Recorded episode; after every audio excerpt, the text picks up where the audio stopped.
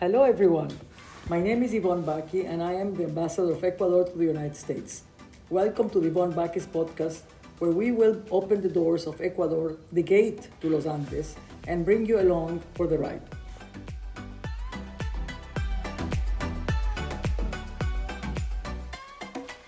Today on the Yvonne Baki podcast, we are excited to introduce designer, artist, model, activist, and entrepreneur Maria Schneider. Throughout her career as a recognized individual, Maria has launched her own jewelry line and has focused on the development of her recent educational program, Eco Boys and Girls, which has been adapted to the curriculum of thousands of schools across the U.S. Maria has received increasing recognition as ultimately leading a new generation of artists for peace. Her discussion, Global Call to Action Through Peace Art, is a project that helps empower children around the world through art and action. With this introduction, let's welcome Maria Schneider to the Yvonne Baki podcast.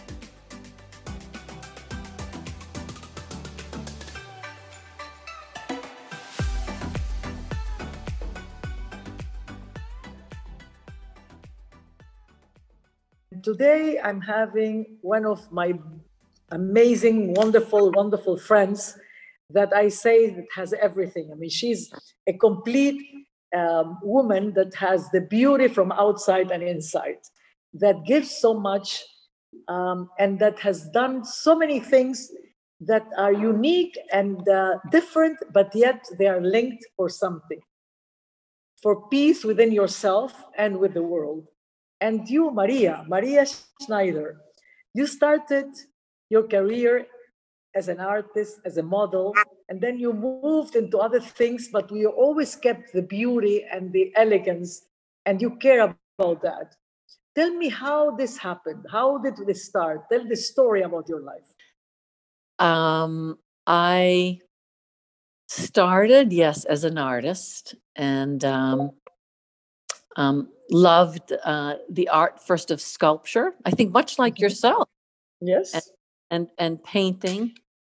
Mm-hmm. And um, you know, moved into creating um, both with you know painting and sculpture. I was I was going to the American University in Paris, and I'd also gone to the American College in Athens, and studied um, uh, you know art and um, and also um, English and uh, English literature.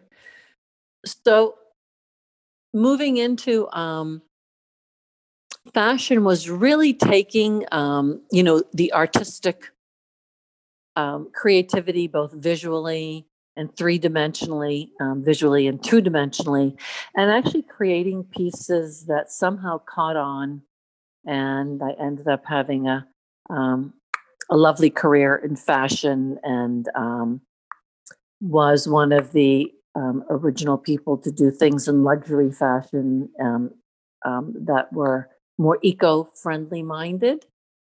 And um, you know have been inspired by um, my family that has been you know dedicated to building um, working in businesses and in real estate but also passionate about the environment and um, you know doing doing things that they can to help others so that's that's i guess um, a, a, little bit of, uh, of, of, of, of, of the beginning story. we met in New York, we sat next to each other, and I felt that I know you from a long time. It's a feeling I had, and I connect. You know, my friends that I count in one hand or two hands, my close friends, I, I, I, I, those that I've met, either I met them in places like when we met, or in the plane, or some place that just uh, as a coincidence that I don't believe it's co- it's a cause, not a coincidence. But we become close friends, and you are one of them. We don't speak, but we feel that we are very connected because of yes. the similarities. Yes. But the things that you care about are those things that are needed mostly now, which is educating children with technology yes. for doing uh, making care of the environment and creating peace. Yes. So you are into that now, and you are very much involved in that. How did you get into doing that, and why? Well, you know, interestingly, uh, you know, at least uh, uh, for me, you know, that was I love the industry of fashion, but what I felt was that it was very um, uh, selective and exclusive. And mm-hmm. what I really wanted was for my art, both of us being artists and doing this work, really to serve a greater whole. And so I remember thinking, you know, I really want what I create and my artistic ability to serve, you know, a greater a greater um, whole and and a larger audience. Um, um, and it what happened is all of a sudden these little characters, little Ernie Earth, appeared in my imagination, and then Sammy's son came into my imagination. You know, Sammy's son is about protecting the natural resources and and um, and and then these characters came in to my um, you know imagination. And of course i drew them down. I didn't know exactly what i was really going to be doing with them because they came one at a time. They didn't even really come as a little group. But one thing led to the other. And i was fortunate to meet um, the the the president of um, liberty science center a really fine museum um, considered one of the top museums in science museums in the United States. And we did a, an exhibition um, where you know children and their families came. So I took the desire to want to connect, um, the desire um, to be able to highlight and and you know the importance of sustainability and connection with the earth, and to bring the the artistic um, love that I have, and to bring that into the world of children. So that was that was um, really how it started. It was very much of an organic process, but it was something that I was very conscious. You know, I wanted to really connect, um, you know, at a larger level and do something that was more um, in in kind of education, but really more in connecting with um, yeah, the the greater good, you know. The greater good. Connecting with children, and it just so happened that the characters are focused for children, let's say from three to 13, but really even more focused from, let's say, three to eight years of age. Mm-hmm. So started working with them, you know, and, and worked, I've been very fortunate to work with a lot of the top science, environmental, and education organizations, you know, the National Education Association, was gracious to fund our book series and in that book series you know there's there's conversations about agriculture and cleaning up the oceans and conservation and renewable energies and so you know i think that's that's a little bit of how it how it um, started and it's uh, you call them the eco boys and girls these are the yeah. group right it's eco yeah. boys and girls what we have done, for example, we worked with um, Dr. Jeffrey Sachs yes. um, at uh, the Earth Institute in doing a, a, an original SDG book for young children. So children could learn about all these things that we just talked about, the SDGs, but speaking to the young kids. So the envi- it's really about caring for the planet and ca- caring for all, you know, all, you know, beings on the planet, caring for each other. And so we did do um, you know, a a a um, series. We did a book and we did a series of um, educational um, uh, curriculums around that. That we are working with the Association of Children's Museums. We have done some, um, you know, work with that. So that is something that we're in discussion on furthering how to bring that more into, you know, the museum world around, um, um, you know, around uh, um, well, actually all over. So, yeah, and, and then I, I, this is one thing that I was. Uh, I remember that you wanted to do it when we were in Qatar, also to do it with Qatar Foundation, and we were thinking about doing it there and to take it to the Middle East and to take it to other places because you had links also with the groups when I was in Lebanon. You presented me from those that were making peace with the Palestinians and Israelis. Yes. Yes, we did. We worked with Search for Common Ground, so we've worked um, and and they've we've done that program um, in Lebanon through the United States State Department and through Search for Common Ground. Um, that was successfully implemented. Yes, they made a little movie about that. So we have, you know, we have um, plans on expanding. Um, you know the the the uh, visual and the um, animation you know communications and and that's really where we're at with that so we're talking with you know various partners and but the key as you said is you know how important it is to inspire you know all generations but particularly this generation so that you know taking care of the environment love love for the environment love for each other is not something that really even needs to be taught, but is just something that's innate, you know, that is just understood, you know, by mm. virtue of being a human be- being living on a planet Earth. That's right. That's right. That's what the children, when, when they, I say, well, with the children, they teach us how to take care of the of the environment. They are the ones that tell us to put off the light, to close the water, uh, to take care of, of, of, of, putting the garbage in the right way and separating. I mean, they are born with this instinct of uh, caring for the environment that we didn't have that. So that's why um, I, I learned more from my grandchildren that I learned from working with the environment and doing things. It's, and it's amazing how much, you know, how much um, you know we're all learning really through them because they really are more advanced you know in these areas and the schools are teaching more about this so that you know hopefully it won't be you know any longer you know something that is you know not not you know understood clearly when when they're young. And i think that was the importance of of the education and what we have been uh, you know, doing is, you know, reaching out the outreach of young children. And it's amazing because they're so enthused, you know, they're, they're so enthused yes. and they're creative and they have such great ideas. It's, it's, it's really just amazing to see, you know, how, how really open and how wise so many young children are. Yeah, they are so enthusiastic. They feel us to make more because of them. You know, we were doing it for them. What do you want to do more? What is it that you aim? What is your dream come through? What do you want to do more?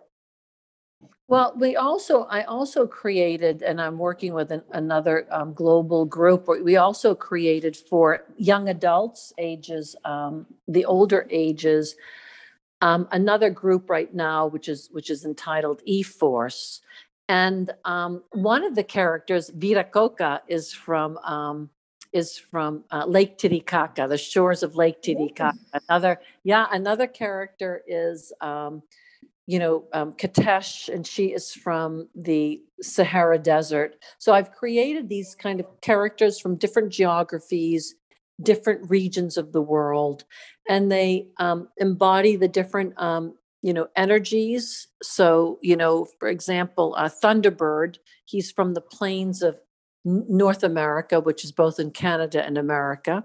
And he is, you know, his his energy, his superpower is the energy of light. So this is another way, and I'm working with one of the larger tech companies um, um, in the world today, in bringing, you know, this kind of, um, um you know, this kind of kind of creative learning and with competitions to inspire you know, high schoolers, pre pre college students um, to you know um, technology and of course science education, STEM education, as well as SDG education. So, you know, it's also like you get to have fun besides just learning the words of things. You get to have the mm-hmm. creative visual fun of things. That's the most important. It, you know, I always say when when you work with passion, uh, it's it's work seems like like having fun all the time and it's not it's like a vacation for me working with and i'm sure you are like that. You enjoy oh what you're doing gosh. and when you speak we can feel that you're enjoying uh, your characters what you're creating with them and uh, and that's that's uh, that's i think it's what what the the world should be you know it should be people that work with passion uh, and be happy because that makes you happy. What's the difference between happiness and joy joy when you keep your child inside. And the, the, whether you get older or not you have to keep the child in, inside that will make you feel emotional about everything you do because you have passion. And that's you you have that immediately. You can feel that. And by the way we are from the same horoscope. We are oh my Pisces. that's so true darling we forgot about how that. about, how about you? You know i really think that really we should start soon, you and I, to do some kind of, I mean, this art project together because you have the same thing. You are, isn't it interesting? Don't you, you know, you must sometimes miss a little bit your art because I know I how do. creative and how much joy, but then, you know, you're involved in so many wonderful things and in politics and, you know, that helps to advance so many things in the world. But, you know, the free form, the artistic ability you know a free form is just you know and being able to create is just such it is such a joyful thing so we really we really must collaborate you know on a on an art on an art let's say art piece project i i have one in um one in mind that we can do together Let's do that. I love Yeah, it. Let's do good that. we really i know My daughter was telling me the other day to make to make a painting together about after COVID nineteen, after the pandemic. What do we feel? that would be a good. Well, you know, I must tell you, Diane, I know that right now, this is probably not going to be part of the podcast or it might, but one of the things I was thinking is that, you know, it's very interesting, like the environment, now people really understand what they can do to help the environment. You know, I mean, it, it- remember many years ago, uh, you know, years ago, it wasn't really, it wasn't so much conversation as it is now, just, you know, uh, uh, standard. Um, but actually, creating peace, as you know, there's a real measure to creating peace. Peace is measurable, it's quantifiable, and it's measurable. It's measurable by how we vote, it's measurable by what we eat. It's there are factors that can measure peace and an education exhibit and it can be virtually uh, you know done and it really measures again and what's exciting about that is it starts to do it starts to educate you know people on you know when you ask people what creates peace most people will not know now when you ask people what creates sustainable a more a more you know sustainable uh, you know world and what can we do for the environment i mean there are things they know you know it's just very standard now L- less water turn off you know there's many things that one knows what to do but when you ask that about peace what is that? I think most people don't really know and that's something that you know i i have an idea i know how we can make that happen But you know, you're talking right about measure. You, it's difficult to say things without measuring. If you don't Right. measure it, when we were doing the Yasuni, I remember when I was in New York, it was not Jeffrey Sachs. I think it was the other one that won, they had the Nobel Peace Prize at St. Columbia University. He said, you cannot sell what you cannot measure. If you want to talk about Yasuni, you have to measure it. So how Right. do we measure the gases that we will not be going out? How do you measure the protection that you're going to be doing? So it's about measuring. And if you measure it, then you can sell it. So, you know, when, when you talk about peace, there's like different pillars of peace that are all measurable. And so when you, when you look at that, and you can look at that as a graph, it can be an artistic um, creation. It can be, you know, like those large screens. So one can create a computer graphics about that. For sure, there's measurements on creating peace. And that, you know, when people are aware of that, they can make the choices, like when they're aware of what can, you know, what they can do to create a better environment. Now look at all the industries, whether it's the fashion industry, whatever industry, people are going into that focus of those industries that are more environmentally um, um, um, you know sensitive and that's because you know we, we had the we started to have the knowledge and the and the quantifiable steps to be able to do that or you Yeah. know No, you're right. And that motivates you to do better because you are seeing advances, you are seeing changes, and then it motivates you to do more about that. You're right. Motivation is a part of the things that you are doing and, it, and they are successful. So if Right. you want to create peace uh, and it wants it to be successful, you have to have measurements of how it's improving. yes Because if you see that it's going the same, you will not be motivated. You will say, ah, it not, this is not going to happen. Better change. I think the world is, uh, this year, it's going to be according to what we want it to be. If we want it to be a waste year, then we do the same and we go back to normal. But if we Yes. want it to be something that will move us forward, then we have to take the lessons and make a better a better place, this world, with environmental protection, with taking care more of of our children, but also of, of the of the of the of the wishes that they have for a better world. You know. Yes, I know. I This was great talking with you, Maria. I'm Oh, looking my forward darling. to seeing you. Thank you so much for all what you're doing to help the to make this world a better place for all of us. And I'll see you very soon in Laken. I'm going now, and when I come back next week, I'll call you. Okay, darling. Have a wonderful trip, sweetheart. I love you.